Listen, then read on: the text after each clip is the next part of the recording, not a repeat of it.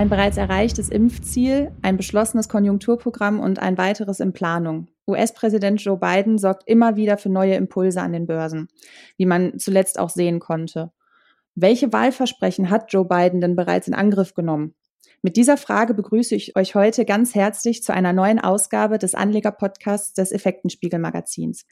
Unter anderem über das Konjunkturprogramm möchte ich heute mit Herrn Professor Dr. Fiebig von der Privatbank Odo BAF sprechen. Hallo, Herr Professor Dr. Fiebig. Guten Tag, Frau Kröger. Grüße Sie. Herr Professor Dr. Fiebig, vielleicht zum Einstieg. Könnten Sie unseren HörerInnen einen Überblick geben, welche Wahlversprechen Joe Biden im Wahlkampf konkret gemacht hat und welche er vor allem bereits in Angriff genommen hat?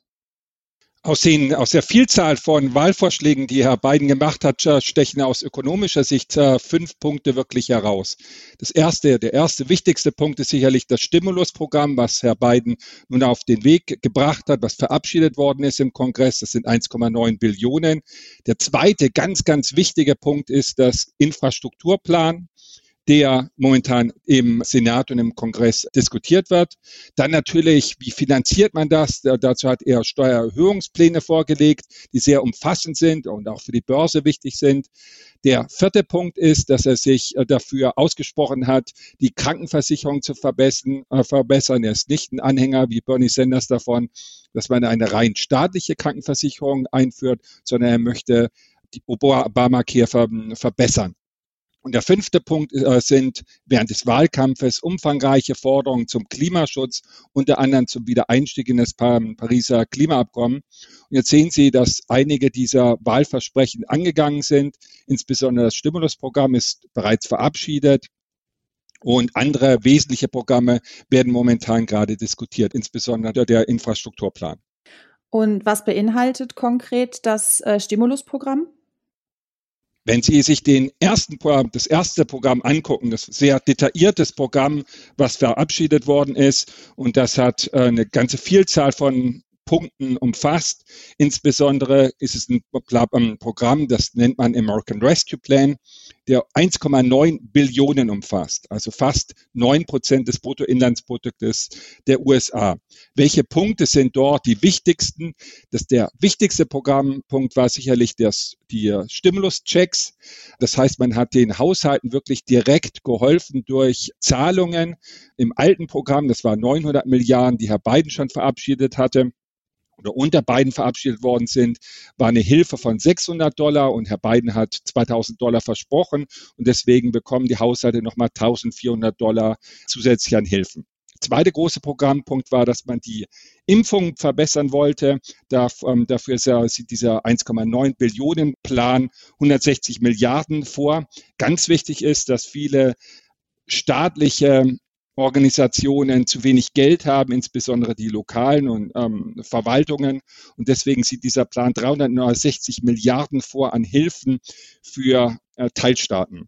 Ganz wichtig sind natürlich die Arbeitslosenhilfen, die in dem Programm drinstecken und die, äh, der, die Verbesserung des Krankheitsversicherungsschutzes.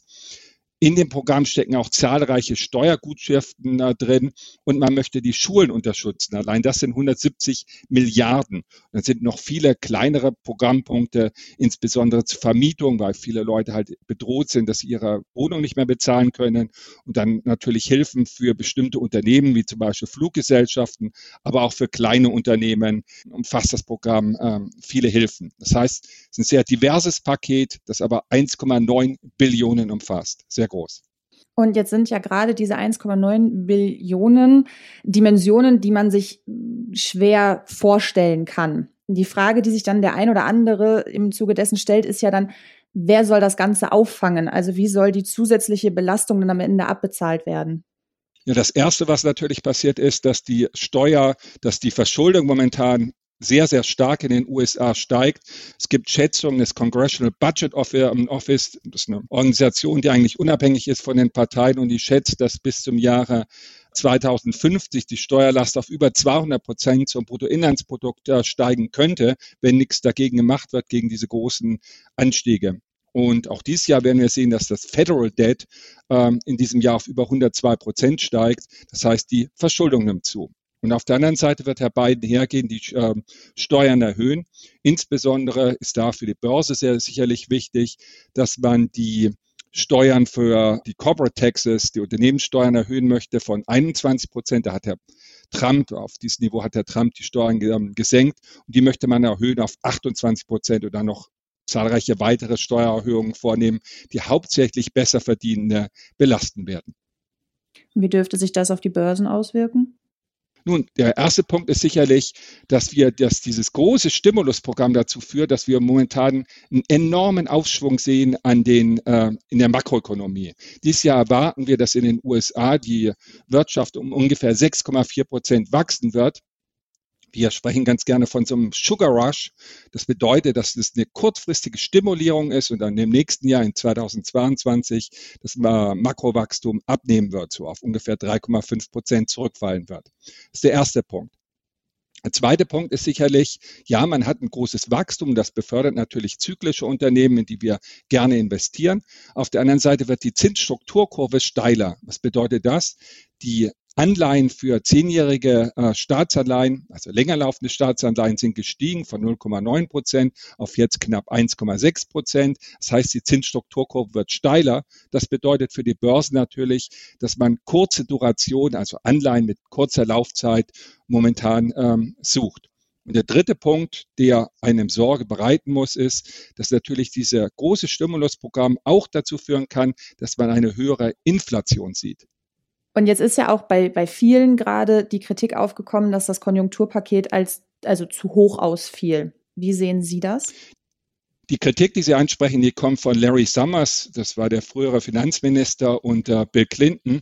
Und der weist einfach darauf hin, dass wir damals während der Krise 2008, 2009 im Anschluss unter ein Programm hatten, das weitaus geringer war als das sogenannte Output Gap. Das mit dem Output Gap bezeichnet man den, die Differenz zwischen dem potenziellen Wachstum, das eine Volkswirtschaft hat, und dem realen Wachstum, also dem wirklichen Wachstum, was man sieht. Und das kann man jetzt äh, sehen, dass es diesmal nach dieser Krise völlig anders ist. Diesmal geht Herr Biden her und wird momentan ungefähr 14 Prozent des Bruttoinlandsproduktes einsetzen, um die Wirtschaft zu stimulieren, nach vorsichtigen Schätzungen. Und das ist ein Vielfaches des sogenannten Output Gaps. Das heißt, die Wirtschaft überhitzt. Und die Folge davon ist natürlich, dass die Zinsstrukturkurve steiler wird und auch, dass die Inflation zunimmt. Und das ist die Sorge, die man haben muss momentan, dass momentan eher zu viel getan wird als zu wenig. Und vielleicht als abschließende Frage, ähm, an den Börsen gab es jetzt angesichts der Wirtschaftsaussichten gerade an der Wall Street eine fulminante Rekordjagd. Und wo dürfte sich Ihrer Meinung nach die Wall Street in den kommenden Wochen hinbewegen? Kleinere Korrekturen gab es ja bereits. Und Sie hatten ja vorhin schon die, ja, ich sag mal, Nachteile des Programms angesprochen, die sich ja auch auf die Kurse auswirken dürften. Ich glaube, zwei wesentliche Faktoren muss man momentan betrachten. Auf einmal die makroökonomische Situation, die ist sehr gut. Ich habe Ihnen gesagt, dass die Wirtschaft um 6,4 Prozent in diesem Jahr in den USA wachsen wird. Das ist ein enorm großes Wachstum. Auf der anderen Seite muss man aber auch äh, festhalten, dass momentan die Bewertung an den Börsen sehr hoch ist und dass auch die Erwartungen an den Börsen sehr hoch sind. Ähm, wenn Sie heute sich die Berichtssaison angucken, die ja gerade begonnen hat, dann wird erwartet, dass die Gewinne um über 30 Prozent in diesem Quartal wachsen sollen. Und das führt natürlich dazu, dass es immer schwieriger wird für die Unternehmen, diese hohen ähm, Erwartungen zu schlagen. Deswegen wäre eine kurzfristige Korrektur gar nicht so schlecht für Anleger, ähm, wenn sich danach wieder die Börse auf den langfristigen Wachstumsrat zubewegt. Und das sollte man bei Interviews immer festhalten, langfristig wächst die Börse um ungefähr 10,5 Prozent, wenn man sich die letzten 51 Jahre anschaut. Und kurzfristige Korrekturen ähm, von Zeit zu Zeit, wenn die Börse überhitzt und die Märkte teuer sind, sind eigentlich relativ normal und eigentlich auch gar nicht schlecht in so einer Situation. Das klingt auch nach einem super Abschlusswort. Dann dürfen wir gespannt sein, was die kommende Zeit bringt. Bei Ihnen, Herr Professor Dr. Fiebig, bedanke ich mich an dieser Stelle für das interessante Interview. Herzlichen Dank für Ihre Zeit. Und auch von euch verabschieden wir uns an dieser Stelle und hoffen natürlich, ihr hört auch das nächste Mal wieder rein und besucht uns bis dahin auf unserer Homepage effekten-spiegel.com, wo wir euch wie immer über das aktuelle Börsengeschehen auf dem Laufenden halten. Bis zum nächsten Mal und bleibt gesund.